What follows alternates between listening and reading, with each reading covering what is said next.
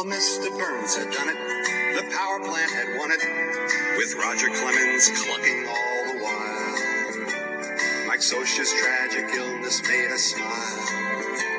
While Wade Boggs lay unconscious on the barroom tile, we're talking softball. From Maine to San Diego, talking softball.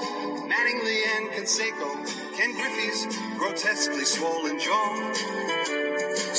Sax and is running with the law.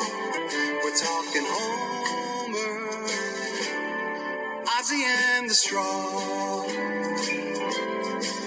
We're talking softball from Maine to San Diego. Talking softball. Mattingly and Canseco, Ken Griffey's grotesquely swollen jaw. Steve Sax and his running with the law.